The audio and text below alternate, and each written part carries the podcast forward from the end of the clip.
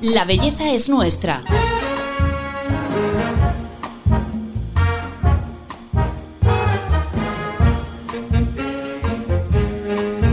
Un podcast de Telva.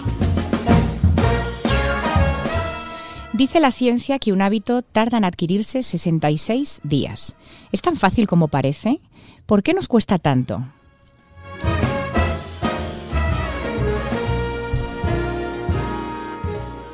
Hola a todos, soy Paloma Sancho, bienvenidos al podcast de Telva.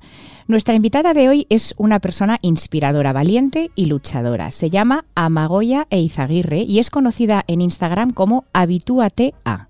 Coach experta en hábitos y autora del libro El pequeño libro de los hábitos saludables. Con ella vamos a hablar precisamente de esto, de cómo adquirir un hábito. Amagoya, bienvenida. Hola, ¿qué tal? Qué placer estar aquí contigo, Paloma. Sí, me hace muchísima ilusión, pero además yo te tengo muchísimo cariño. Lo primero que te quiero preguntar, porque, eh, bueno, eres coach desde hace eh, un tiempo relativamente eh, corto, porque antes trabajabas en una empresa, lo dejaste todo y ahora te dedicas a este apasionante mundo de, ayudar a los demás. exacto, sí, sí. quería saber exactamente qué es un coach, porque hablamos, oímos hablar muchísimo de este concepto, pero ¿qué es lo que realmente podéis ofrecernos? La verdad que cada día odio más la palabra coach, porque se está devaluando muchísimo. Em, la palabra coach significa eh, acompañarte a un entrenador, ¿no? Un entrenador que te acompaña a conseguir objetivos. Entonces yo me identifico con ayudarte en la búsqueda de ese objetivo y también en el camino a conseguir ese objetivo. Ahora estoy estudiando psicología, que es verdad que no tiene nada que ver. La psicología tiene que ver más con ayudarte a, pues bueno, solventar algunas patologías o, eh, bueno, sobre todo es mucho más eh, científico, es mucho más profundo, pero el coaching es más un acompañamiento para para conseguir objetivos. Ya está, no tiene más. ¿Y qué es lo que eh, más te encuentras? ¿Gente que está perdida? ¿Por qué? Pues me encuentro con un perfil muy parecido a como estaba yo hace cuatro años, que supongo que atraemos lo que somos, ¿no? Entonces me vienen muchas personas, eh, sobre todo mujeres, el 99% son mujeres, mujeres directivas que van como pollos sin cabeza y casi todas me vienen diciendo que, claro, que quieren adquirir un hábito o que quieren tener rituales por las mañanas, eh, porque, claro, nos han dicho que tenemos que hacer pilates, correr, eh, cuidarnos, etcétera, ¿no? Y, lo que trabajo con ellas es de, siempre les digo, bueno, primero lo que vamos a hacer es encontrar ese equilibrio, porque a mí lo que me me, parece bastante mal es que si tú vas como pollo sin cabeza, ¿cómo vas a incorporar nuevos hábitos? Primero, empieza a quitar cositas de la agenda y luego ya iremos metiendo otras cositas que, te ayuden a estar mejor contigo misma. Entonces, lo que me viene mucho son las mujeres que quieren ser superwoman, porque nos han vendido esta moto de que tenemos que ser superwoman, y lo que les veo es que andan sin energía, cansadas, arrastradas por la vida, y lo que les ayudo es eso, a buscar pues ese equilibrio, esa energía, ese estar bien, y desde ahí eh, un cambio de hábitos. Es como que intentamos hacer demasiadas cosas en un día, ¿no? Es una locura, una locura. Intentamos, eh, pues eso, hacer lo que nos han dicho que tenemos que hacer y cada día, como sale una nueva moda o cada día, como tenemos tanta exposición en redes de otras vidas que no son nada reales, pues eh, intentamos alcanzar eso cuando es casi imposible, porque cada persona tiene una situación específica, etapas de la vida, em, pues bueno, es que no es lo mismo ser madre que no ser madre, no es lo mismo trabajar 12 eh, horas que 8 horas, no es lo mismo mm. trabajar en casa que en una empresa, no es lo mismo eh, tener un trabajo donde tengas flexibilidad que tener un trabajo con horarios fijos. Y todo esto hay que tenerlo en cuenta a la hora de cambiar de hábitos y conseguir objetivos. Pero aquí me parece, por ejemplo, que es muy importante hacer un ejercicio que, que no todas sabemos hacer y me incluyo, que es, primero, priorizar priorizar en el día que quieres hacer Y, y, al priorizar inevitablemente rechazas hacer determinadas cosas. Eso, cómo se hace? Porque eh, es como que tu inercia te lleva al contrario, a intentar hacerlo todo aunque duermas menos, por ejemplo.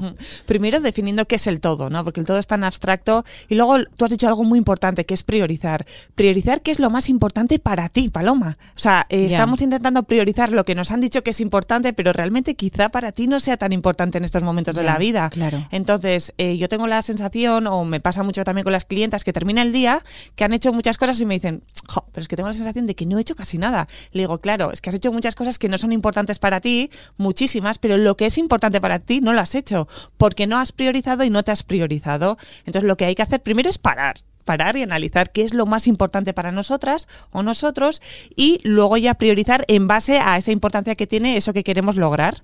Y todas las acciones que nos ayuden a conseguir eso que es importante para nosotros se prioriza y se agenda. Y el resto pasa a un segundo plano o un tercer plano. Y no pasa nada por no hacerlo. O sea, no pasa absolutamente esto llevándolo a lo terrenal de nuestro día a día, eh, si es más importante para uno hacer ejercicio porque le da un beneficio psicológico, pues tiene que dejar a lo mejor de preparar una cena más elaborada o tiene que tener la casa ordenada o no. Efectivamente, y ahí tenemos que entender que tenemos que elegir. A mí no me gusta tanto renunciar porque parece que tiene una connotación negativa, pero es elegir. Entonces, si para ti es importante hacer ejercicio, tienes que entender que quizá eh, no puedas tener la casa ultra ordenada porque ese tiempo la estás dedicando para algo que es súper importante para ti en estos momentos de la vida, que es el ejercicio, porque te aporta, pues yo que sé, más eh, menos estrés, eh, más endorfinas, menos nivel de cortisol. Entonces, claro, te aporta tanto beneficio que eso requiere, pues ese pequeño tiempo que tienes, dedicarle a lo que es importante para ti. ¿Y cómo trabajamos esa culpabilidad o frustración por no haber, por haber dejado de hacer otras cosas? Pues ahí primero entendiendo que no somos seres perfectos, que nos han vendido que tenemos que ser perfectas, sobre todo las mujeres. Y bueno, la perfección no existe. Entonces, tenemos que entender que somos como si fuéramos móviles con batería, ¿vale? Por poner ahí un ejemplo fácil. Entonces, cada día tenemos diferente nivel de batería. No es lo mismo un lunes, un jueves, un viernes, según la época, etcétera, ¿no? Entonces, lo primero que tenemos que hacer es analizar cómo nos levantamos. Si yo hoy he dormido mal y estoy a un 30% de batería o 40% de batería, lo que tengo que hacer es reorganizar la agenda y entender que si tenía pendiente de hacer cinco tareas, voy a tener que reducir esas tareas al 40%, que es al hmm. nivel de energía que tengo, porque si no, lo que voy a hacer es frustrarme, meterme en un círculo muy peligroso y llegar a, tal agotamiento que al final el cuerpo te diga, mira, como no me has hecho caso, te voy a hacer yo que me hagas caso y te voy a hacer parar radicalmente. Claro, que aquí también aparecen eh, que, que, esto ya no es un tema de cómo me organizo, sino que puedes tener problemas de ansiedad, de estrés, o sea que realmente el cuerpo luego tiene repercusiones todo esto. Total, es que tenemos que entender que no es normal estar cansado todo el día. Yo, como he estado muy cansada durante muchos años, me parecía normal ir arrastrada por la vida. No es lo normal. Cuando estás bien dices, pero madre mía, ¿cómo he podido yo vivir de manera tan automática y yendo eh, arrastrada por la vida a todo, diciendo a todo el mundo que sí y diciéndome a mí que no? Entonces tenemos que entender que es muy importante poner límites, decirnos sí a nosotras mismas, entender que no todos los días tenemos la misma energía y entender que tenemos que ser flexibles a la hora de reorganizar la agenda en base a lo que es importante para nosotras. Y el resto pasa a un segundo plano y no pasa absolutamente nada. Me encanta este giro de que es verdad que nos decimos más a nosotros mismos no y a todo el mundo que sí. Exacto, exacto. Por eso al final del día llegas y dices, ay, no he hecho nada de lo que yo quería hacer. Claro, es que si llevas a todo el mundo diciendo que sí, a todos los planes que sí, todo lo que es importante para los demás que sí, pero para, para ti, que es lo más importante, no, pues obviamente vas a vivir todo el día con esa sensación de no he hecho lo que es importante para mí y tengo la sensación de ir vacía, un de ir vacía por la vida. Eh, ¿Cuáles serían como las señales de alarma que nos tienen que, que hacer darnos cuenta de que eh, no nos estamos organizando bien, no estamos priorizando, no nos estamos dedicando el tiempo necesario? Bueno, sería el cansancio el cansancio crónico, eso no es normal, ahí algo va mal. Luego la sensación de ansiedad, de estar continuamente pensando en el futuro, ese calorcito ¿no? en, la tripa, ¿no? El cuerpo es el primero que somatiza todo. Eh, no es normal vivir con ansiedad, no es, vivir, no es normal vivir con prisa, no es normal estar todo el día atacada y luego, pues bueno, una sensación de tristeza absoluta durante mucho tiempo. Entonces ahí son pequeñas señales que el cuerpo te está diciendo aquí algo no va bien. Eso fue lo que a ti te hizo parar y dejar el trabajo que tenías anteriormente. ¿Hace cuánto tiempo te pasó esto? Pues eh, la verdad que yo tenía a nivel eh, laboral experiencias diferentes. He tenido experiencias muy malas, he tenido experiencias maravillosas, increíbles, donde he alucinado que me pagaran por lo que hacía porque era una pasada. Y luego la última empresa era una experiencia donde me aburría. Entonces ahí yo entendí que no era normal vivir sin ilusión.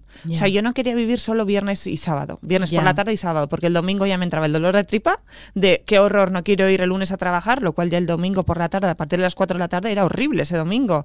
Y yo decía, ¿qué sentido tiene la vida el vivir solo viernes y sábado? qué barbaridad, claro, es, día y medio de la semana. Total, o vivir solo para unas fechas, o vivir solo para las vacaciones. Yo decía, tiene que haber otro tipo de vida. Entonces, cuando tú vives con esa sensación, hay algo ahí que, que hay que trabajarlo. Ya. Ya.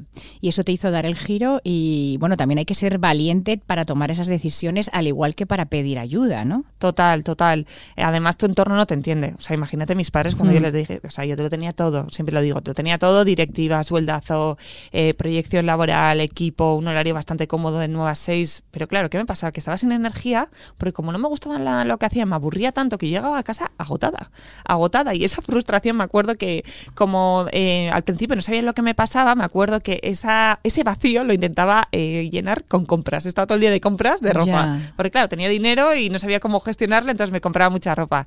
Y luego hablaba con mi entorno más cercano y mis padres eran como, bueno, tú eres una sinvergüenza, pero tú qué te crees que es la vida. o sea, es que el 96% de la gente o 99% que se inventaban ahí los porcentajes va a disgusto a trabajar. Pero bueno, pero es que tú, vamos, tú vives en los mundos de Yuppie, entonces tu entorno nadie te entiende. Ya. Entonces ahí tienes que hacer un trabajo interior, que es cuando ahí me metí en el mundo del coaching para entender qué es lo que me pasaba, porque yo decía, tengo todas las definiciones de éxito, he conseguido todo lo que me han dicho la universidad, eh, todo mi alrededor. Y no vale, y no vale. Mm. y estoy súper vacía, no puede ser. Yo decía, tiene que haber otro tipo de vida. Y yo decía, es que si esto es la vida, yo ya me puedo ir, chao. O sea, es que no tengo nada más que hacer. Si esto va a ser siempre así, me voy, ¿no? Pero es verdad que mi marido ahí me inspiró mucho porque yo a él le veía enchufado todos los días con energía y decía, joder, este hombre está todo el día feliz, o sea, tiene que haber otra forma de vivir, ¿no? Y es ahí cuando empecé a trabajarme mucho en mi interior, a entender qué es lo que me pasaba, a entender por qué me encontraba así y ya cuando entiendes el por qué, pues decides ya ahí tomar acción. Sí, también es difícil eso, ¿eh? Eh, tomar una decisión sin contar con la- el, el apoyo en ese sentido de, de- de tu entorno. Sí, es que tu entorno al final te va a hablar de- desde su punto de vista y desde Claro. sus creencias limitantes. Tus padres quieren lo mejor para ti. Tus padres, Eso sin duda. pues mira, sí. si puedes es funcionar casi mejor. Un trabajo de, de por vida y que no te echen y al final lo que quieren es Sí, protegerte y claro. lo hacen con la mejor intención del mundo. Y luego aparte hay que tener un dato en cuenta. Los boomers, que son nuestros padres, a partir de los, bueno, pues de creo que es de los 46, 47, no me acuerdo ahora muy bien los datos, se identifican mucho con el trabajo. Ellos Ya. son el trabajo. Tú cuando le preguntas a una persona de esa edad que, hola, ¿quién eres? Soy ejecutiva, soy director, soy lo que sea, ¿no? Se Ya. identifican con el trabajo. Entonces, claro, ellos le dan el valor al trabajo. Entonces tú cuando ya estás eh, intentando hacer un cambio radical a tu vida laboral, para ellos es como que estás eh, cambiando de forma de ser, cuando no tiene nada que ver. La generación Z es verdad que el trabajo es algo más y tienen mucho más en cuenta el bienestar, eh, el Sí. ocio, la salud mental, la gestión emocional. Pero es verdad que los boomers, que son nuestros padres, vienen con esas creencias de yo soy mi trabajo, lo cual estamos ahí la mitad, que somos la generación millennial, de, bueno, ¿y yo quién soy? ¿Que soy mi trabajo?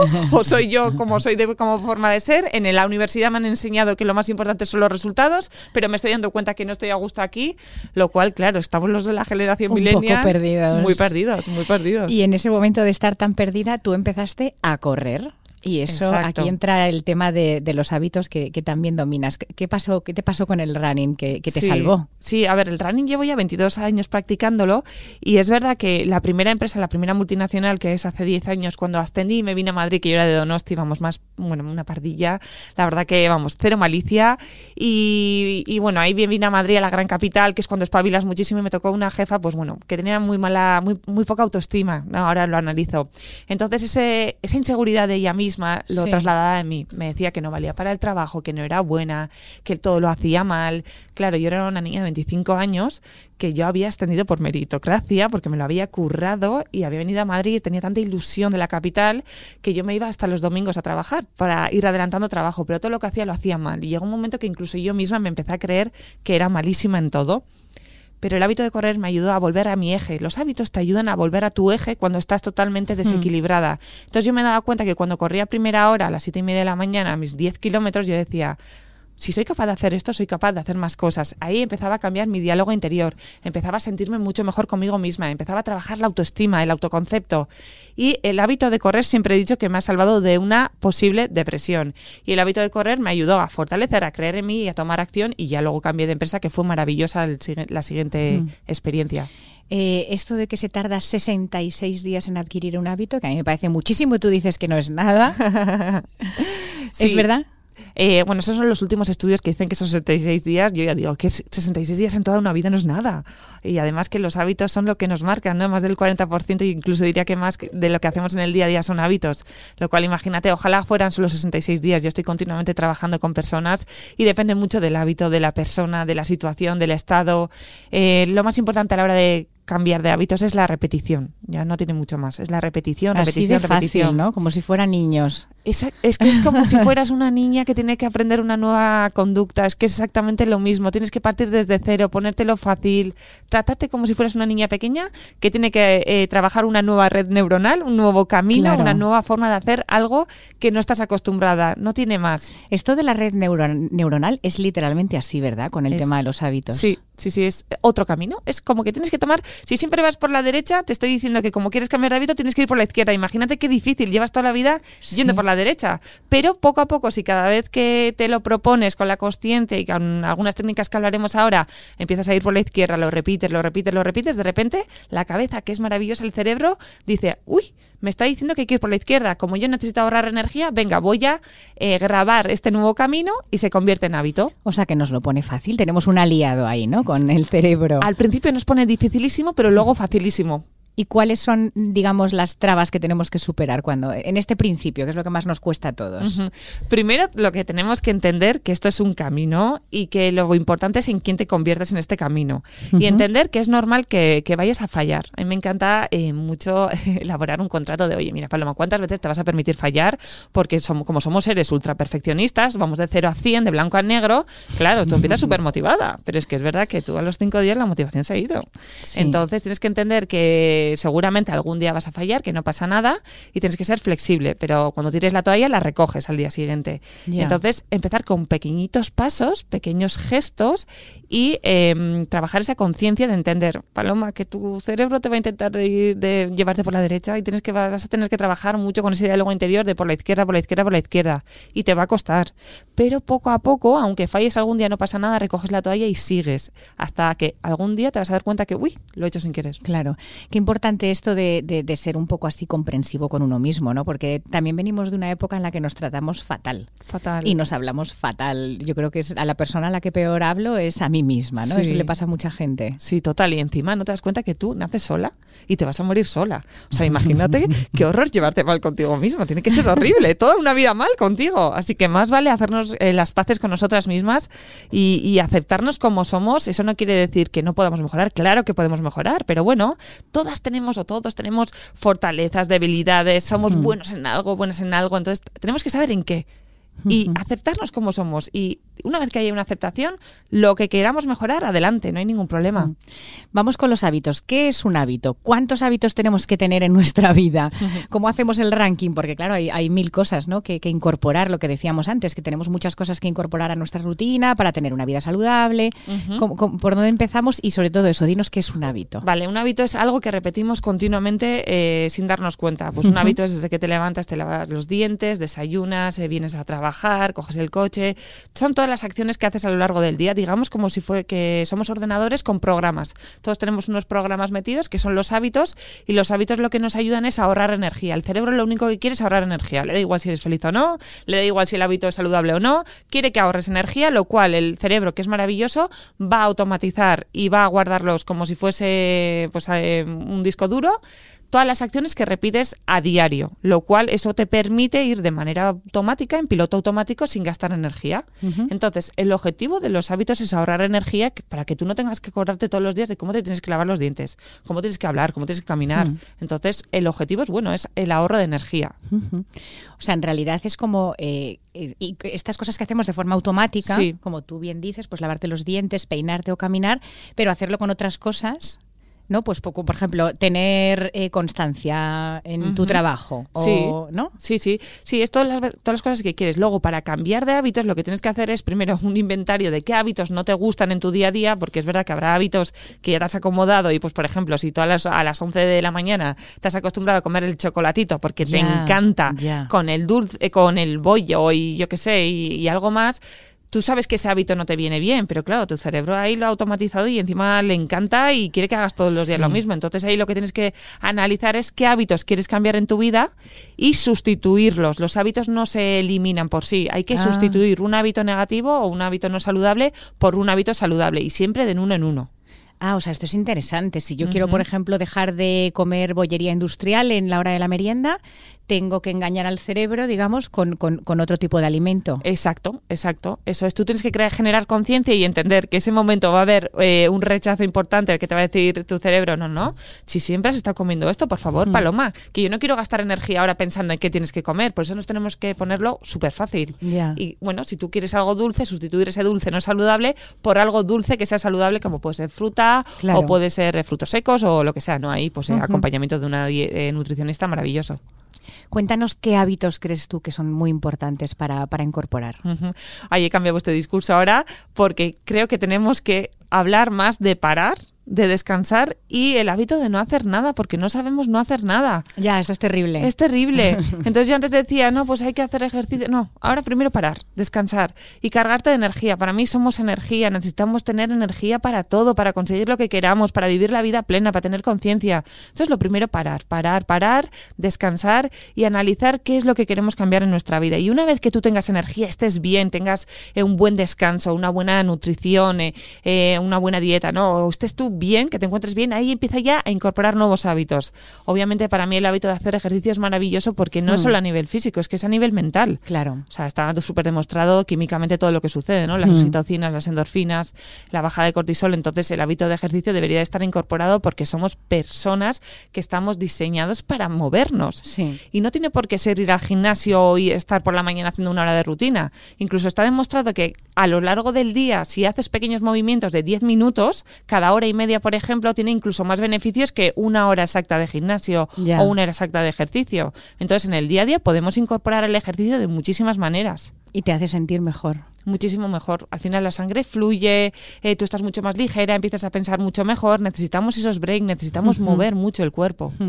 Hay otros hábitos que eh, se pueden parecer más como a valores o virtudes, tipo, pues yo qué sé, la paciencia, aprender a ser paciente, a ser constante. Sí. ¿Eso también son hábitos? Sí, sí, sí, sí, sí, es una forma de actuar y eso lo puedes aprender, lo puedes desaprender y aprender y eso se trabaja entrenando, entrenando la paciencia con un montón de ejemplos que te puedo poner, como por ejemplo, eh, vete al supermercado y obsérvate cómo estás en una cola de supermercado, cómo es ese diálogo interior, qué es lo que te estás diciendo y ahí empezar a cambiarlo, empezar a ver de otra manera esa espera y son pequeñas acciones que te ayudan a ser más paciente. Antes, claro, teníamos que trabajar la paciencia casi obligatoriamente porque, por ejemplo, en la televisión salía una serie y hasta la semana siguiente no podías ver el siguiente capítulo. Ahora con Netflix lo tenemos todo ya. Mm. O un delivery o comida, ¿no? Ahora en 20 minutos tienes el mejor restaurante de Madrid en tu casa si quieres. Entonces, claro, cada día tenemos menos paciencia y para conseguir hábitos nuevos o cambiar hábitos necesitas paciencia. La paciencia se puede entrenar, hay que querer entrenarle esa paciencia.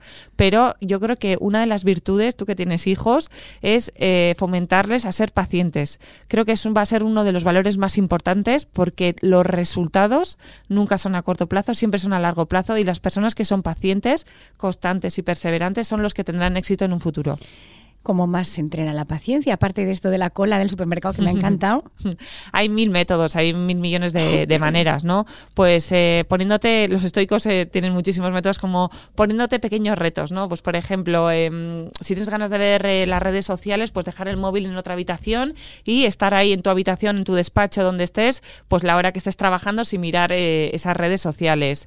Em, pues por ejemplo también, pues si quieres comer a la hora de comer, en vez de eh, viendo una pantalla de televisión, bueno, sentarte en tu mesa, ponerte una mesa decente para ti, prepararte la comida, esperar a que se enfríe, eh, incluso contar hasta 20 antes de comer. Son pequeños gestos que te ayudan a trabajar la paciencia de una manera que empiezas tú a tener ese control de ti misma. La disciplina también, por ejemplo, a mí es que todo esto de los hábitos me suena a una vida muy ordenada y muy disciplinada. ¿Cómo se entrena la disciplina? La disciplina también se puede entrenar desde pequeñitos y ahora ya que somos adultos y no somos disciplinados, eh, con pequeñas acciones como por ejemplo hay retos como tan absurdos como sacar la basura todos los días. Venga, te vas a encargar hoy, Paloma, esta semana, en la familia, de sacar todos los días la, la, basura, porque es como algo que nos da muchísima pereza a todos, pero tú vas poco a poco entrenando esa disciplina de tengo que sacar la basura, tengo que sacar la basura, tengo que sacar la basura.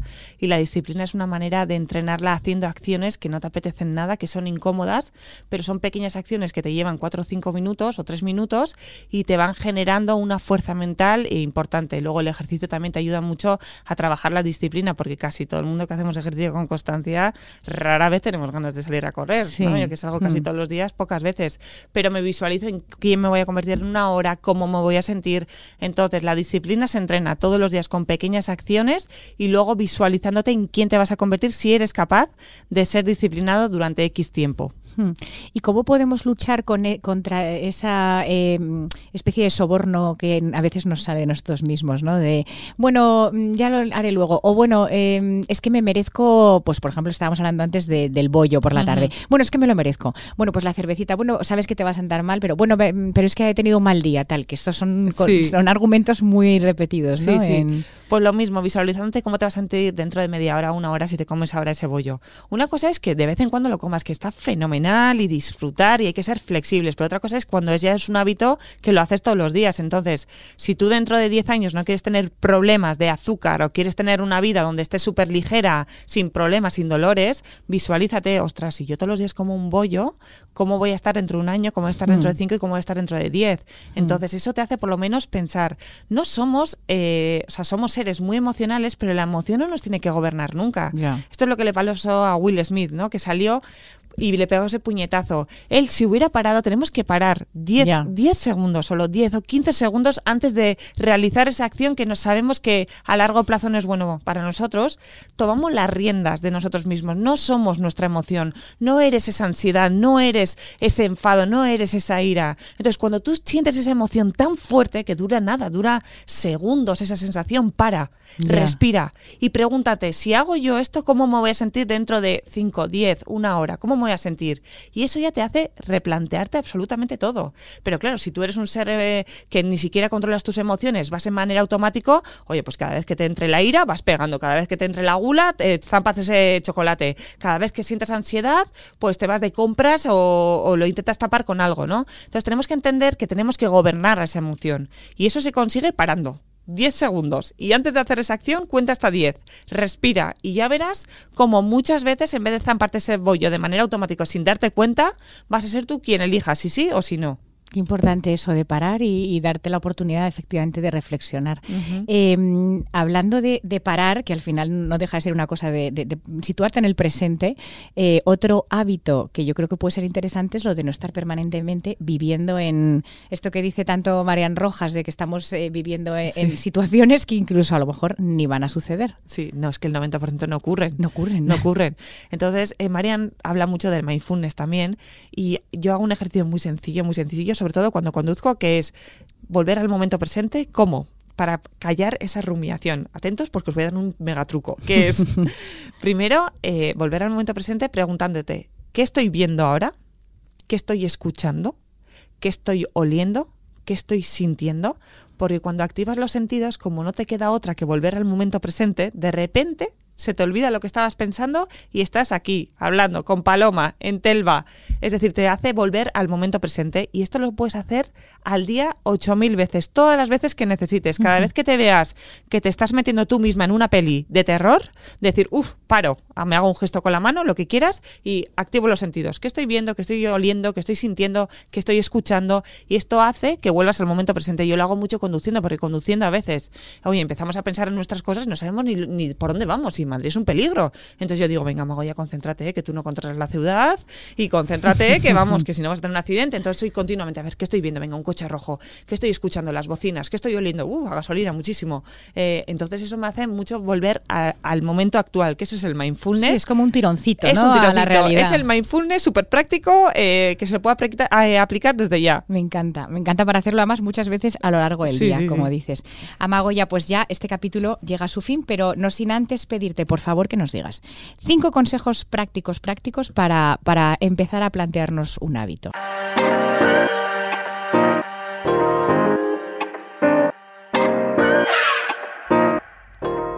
Lo primero a la hora de cambiar de hábitos es tener claro el para qué lo quieres hacer. El segundo, visualizarte en quién te vas a convertir, cómo vas a ser, cómo vas a caminar, eh, cómo vas a ir vestida, cómo vas a eh, ser en un futuro, en un año, en diez años. Es decir, visualizarte en quién te vas a convertir porque así le estás enseñando a tu cerebro el camino que tiene que adquirir para lograr la persona que quiera ser. El tercero, empezar con mínimos, un mínimo eh, que sea viable, que sea fácil, diseñar mínimos y máximos, como por ejemplo, si quieres empezar a hacer ejercicio, diseñate un mínimo de 10 minutos de ejercicio para los días que esté de bajón, que no tenga energía, que haya pasado, no sé, cualquier imprevisto, y un máximo de 40 minutos pues para los días que esté a tope de energía, que tenga ganas, etcétera. El cuarto hábito diseña un contrato contigo misma de cuántas veces te vas a permitir errar. Eso te va a permitir ser flexible y dejar el perfeccionismo a un lado, es decir, mira, me voy a permitir errar 15 veces. ¿Qué son 15 veces a lo largo de un año? Eso es una maravilla. Entonces eso lo que te hace es que un día tires la toalla y al día siguiente la recojas.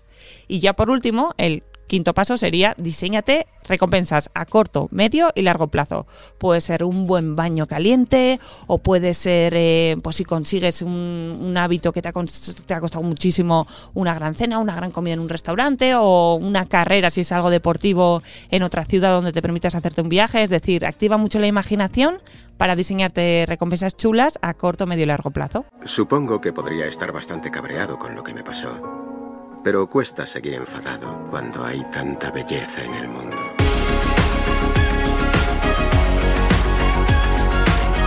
La belleza es nuestra. Un podcast de Telva. Bueno, pues hasta aquí el capítulo de hoy de La belleza es nuestra, Amagoya, que yo me voy a poner en bucle, eh, porque me, me, ha parecido que tiene consejos súper útiles, de verdad. Millones de gracias. Gracias a ti, Paloma. Y a todos vosotros también os agradecemos que nos escuchéis siempre y os esperamos en el próximo episodio. Ya sabéis, la belleza es nuestra. Hasta la próxima.